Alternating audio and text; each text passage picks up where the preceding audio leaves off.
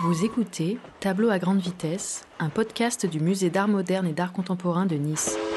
Prochaine station, la province d'Armand. Je m'appelle Alfred, je suis un voyageur de l'imaginaire. Après avoir flâné lors de ma dernière escale dans la très colorée République indépendante de Saint-Phal, me voici prêt à reprendre la route. Il faut dire que je débute à peine mon périple en histoire de l'art et que j'ai encore beaucoup de contrées à découvrir. Direction la gare la plus proche. Et une fois mon quai annoncé sur le tableau d'affichage, je m'empresse de rejoindre mon train. Confortablement assis dans un siège en velours rouge, je n'ai plus qu'à attendre le départ, comme un spectateur de théâtre avant un lever de rideau.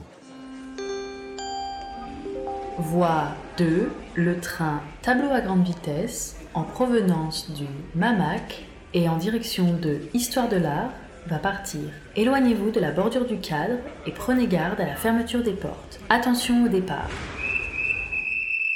Soudain, trois coups de sifflet retentissent, invitant mon train à quitter la gare. Au bout de quelques kilomètres, de grands glaciers commencent à apparaître dans le paysage qui défile sous mes yeux. Je me rends compte que des objets semblent piégés à l'intérieur. D'après mon guide du routard de l'art, nous pénétrons dans la province d'Armand, une contrée qui a vu le jour en 1954 et qui appartient au continent du nouveau réalisme. Une des plus grandes particularités de ce pays est sa faune. Elle est presque uniquement constituée d'objets qui, plus surprenant encore, détestent la solitude.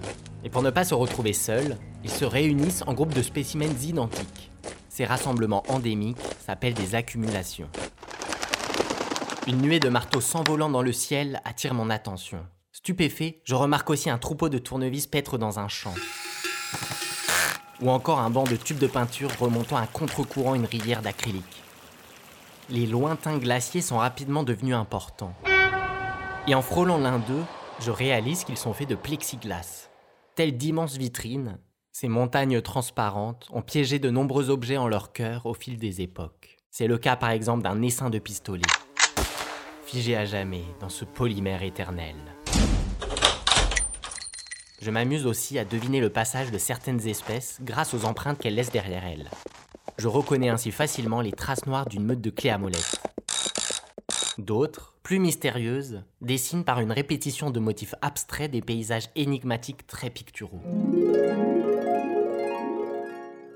Le train poursuit sa route lorsque je remarque que des journaux usagés, des emballages froissés ou encore des conserves vides commencent à apparaître sur le bas-côté.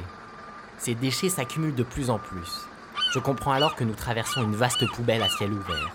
Cette décharge, figée par le plexiglas à certains endroits, sert de cimetière pour tous ces objets en fin de vie et considérés inutiles.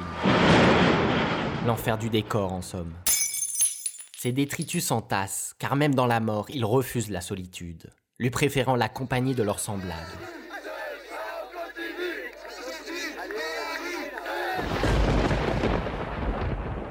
C'est alors que la météo devient colérique et le paysage plus accidenté. Ce ne sont pas des cordes qui tombent du ciel, mais des instruments de musique qui se fracassent contre le sol.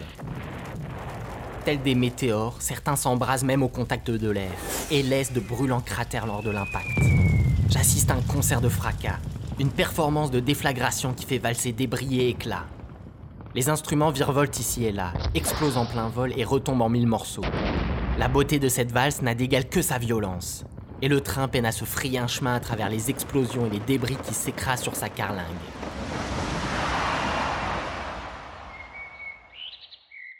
Le calme revient peu à peu à mesure que nous nous éloignons de cette extraordinaire province.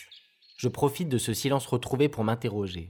Les nombreux objets qui peuplent ce pays questionnent notre rapport à la société de consommation. La province d'Armand leur donne la parole, à eux qui d'ordinaire sont muets ou forcés de l'être mais leur grand nombre leur procure de la force. Et nous savons bien qu'un arbre qui tombe a bien moins d'impact qu'une forêt qui pousse.